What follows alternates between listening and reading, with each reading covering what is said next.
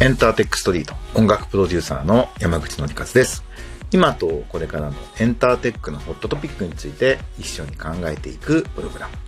今日はチューンコアジャパンの利用アーティスト還元総額が100億円突破という発表があったので、そのお話と、あとはアメリカの有名なエージェントスクーター・ブラウンがバーチャルアバターコンサートのスタートアップに出資したというニュースがあるんで、この2つのお話をしたいと思います。短い時間ですが、どうぞお付き合いください。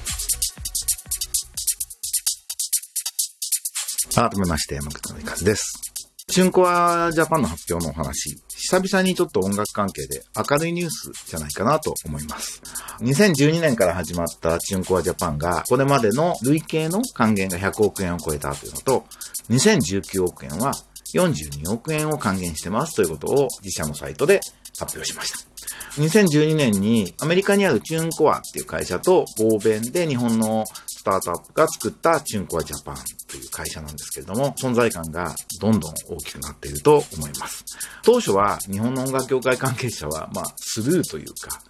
なんかよそ者っていうか、なんか関係ないねっていう感じだったんですけど、まあそもそもこの配信事業者とアーティストの間を取り持つアグリゲーターっていうビジネス自体がどんどん注目されていて、ABEX が似たような会社を作ったり、ソニーがコロンビアが買収したり、いろんな動きの中でデジタル配信のアグリゲーターっていうところを注力する流れっていうのが来ています。で、その中で、まあチュンコアジャパンはアーティスト自身が自分でやれるように、ソリューションを提供するって言い方を IT だとしますけど、自分でやれるようにしてあげるよっていう形で、あとまあアメリカのチューンコアっていうのはちょっとそのインディーズのアーティストにとって救世主みたいないいブランディングもあるので、そのブランドも利用しながら、まああとやっぱり使い勝手がいいということで、着々とアーティストを増やしていくし、まあインディーズのレーベルや事務所なんかでも、あの僕も自分でプロデューサーとしてもちろん何度か使ってますけれど、着々とアーティストを増やしてきています。で、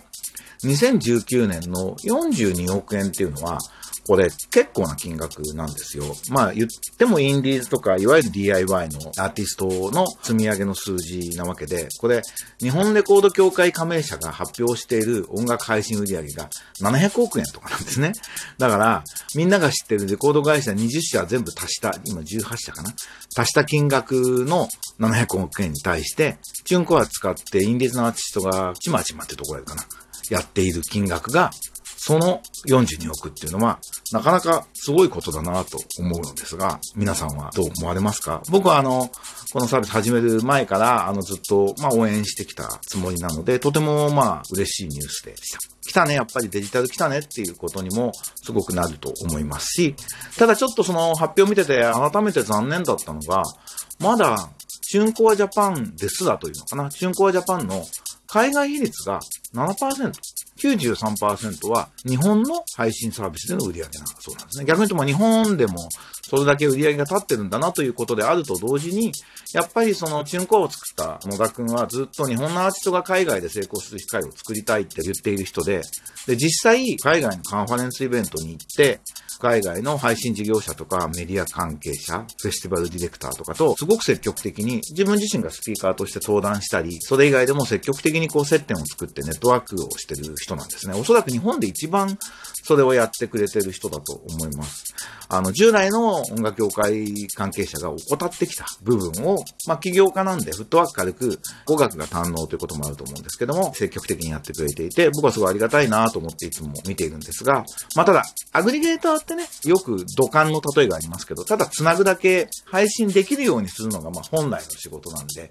やっぱりその宣伝していく実際何か海外のユーザーに支持されるためには、やっぱりその現場を持ってるレーベルとか事務所や出版社、あとまあアーティスト自身がね、今の時代はもっと積極的に海外市場の開拓っていう海外のユーザーに聞いてもらう努力っていうのを、まあやっていかないといけない時代だと思います。あのー、ストリーミングサービスっていいのは宣伝のお金がほとんどかかんないんですよね。まあ手間だけでやれることがほとんどです。また、どの事業者も、まあ Spotify for Artist とか有名ですけど、アーティスト自身のあのユーザー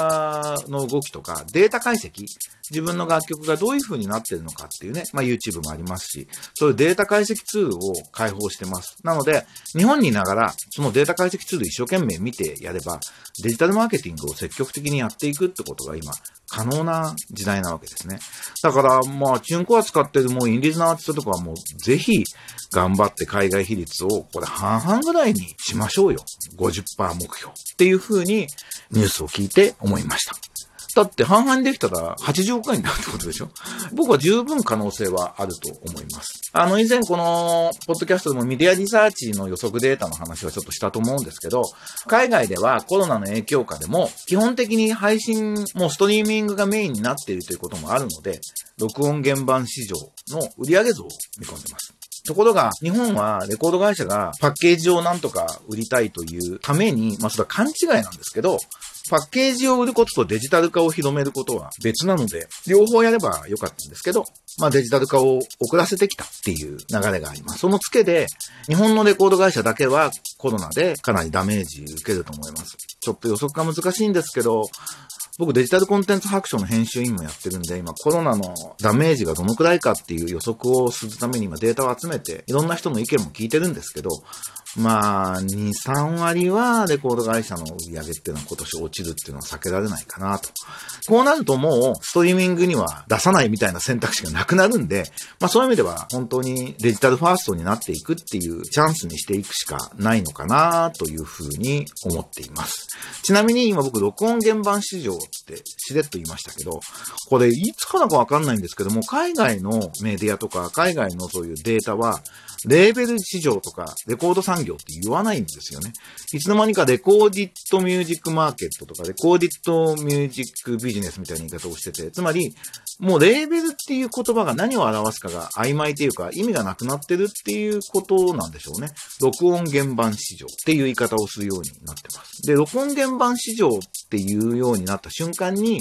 えレコード会社と事務所と音楽出版社の差はないので、録音原版の原版権を持っていて、えそれで配信して儲けてる人たちという定義になるんで、その中でアーティストダイレクトっていうカテゴリーが、まあ今伸びているっていうふうに言われている、まあ時代になってるんですね。で、まあ、その世界の流れに日本は、僕がよく言う6年遅れてるんですけど、デジタル化が世界に比べて、その6年遅れてる日本もデジタル化も動いてるっていうことをこのチューンコアのニュースがなんか証明してくれてるし、もうここにしか巧妙はないし、ここには巧妙がある。なのでデジタルファーストで行きましょうってことが大きな声で言える勇気をもらえるニュースだったなと思います。もう一つのニュースは、これちょっとまだ英語の、えー、ミュージックビジネスワールドワイドというサイトの英語のニュースしか見つけられてないんですけど、スクーター・ブラウンが Wave というアバターを使ったバーチャルコンサートをやってるスタートアップに出資したというニュースがありました。スクーター・ブラウン joins 30 million investment in avatar-based virtual concert startup Wave っていうタイトルのニュースなんですけど、3000万ドル、30億円ぐらいですかね、を、まあ今バーチャルコンサートとかアバターを使ったコンサートっていうのはあの、まあゲーム関係のものと音楽のコラボみたいなことですごく注目されている分野だと思うんですけども、そこにスクーター・ブラウンという有名なジャスティン・ビーバーとかアリアナ・グランデとかのエージェントをやっていって、世界的に有名なエージェントが出資しましたと。30億ドルポンと出した金持ちなんだなって感じもしますが、この WaveXR っていう、Wave 社っていうところは、NTT ドコモベンチャーズも、えー、と出資したっていうニュースが同時に出ている、非常に世界的に注目されているバーチャル配信のスタートアップなんですけれども、海外のサービスです。僕もそんなにサービス自体深く理解してるわけではないんですけど、アーティストのマネジメントっていうアーティストのすごくそばにいる人が、スタートアップサービスに積極的に関わっていくっていうのは、すごくいいことだなと。てか、アメリカではもう当たり前でね、JG とか自分で配信サービスやって、がっつりキャピタルゲイン取るみたいなことがもう当たり前になってると思うんですけど、日本はなかなかまだそこの垣根があって、まあ僕はその垣根をどんどん下げていって、ってコラボをするっていうことを作っていく役割をやっていかなくちゃいけないなと、自分自身思ってる人間なんですが、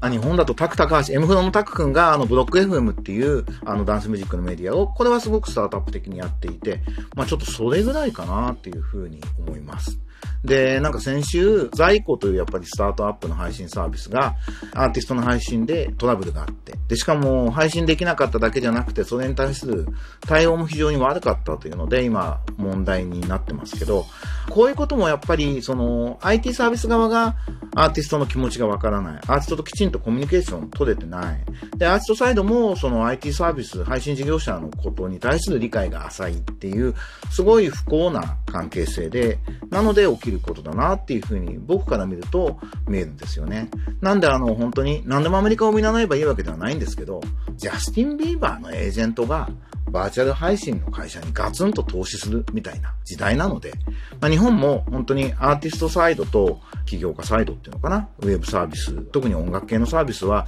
もっと連携していくような機会を作っていきたいなと改めて思いました。えー、最後に告知だけ。あの、 Zoom でイベント結構積極的にやってます。まあ、そろそろリアルイベントも混ぜていく感じにはなるのかなと思いながら。えー、7月12日に Music Tech Radar ボリューム5音楽ビジネス近未来2というね、やります。元 avex マネジメントの社長の、えっと、伊藤さんをゲストにお招きして、芸能界のこと、音楽業界の保守本流のことの中でやってきた人から見て、これからどうすればいいの？っていう結構突っ込んだお話をしようと思ってます。えー、ニューミドルマンコミュニティっていうのはもういろんな立場の人が自由に参加できるコミュニティで、まあ日本の特にミュージックテックを促進していく、そんなことをやりましょうという場なので、興味のある方はぜひニューミドルマンコミュニティもチェックしてみてください。えー、僕の活動は毎週マグマグで音楽プロデューサー山口のりかずのエンターテックニュースキュレーションという無料のメルマガやってますので、ぜひそちらも撮っていただければと思います。それでは、また来週お会いしましょう。音楽プロデューサー、エンターテックエヴァンジェリストの山口のりかずでした。バイバイ。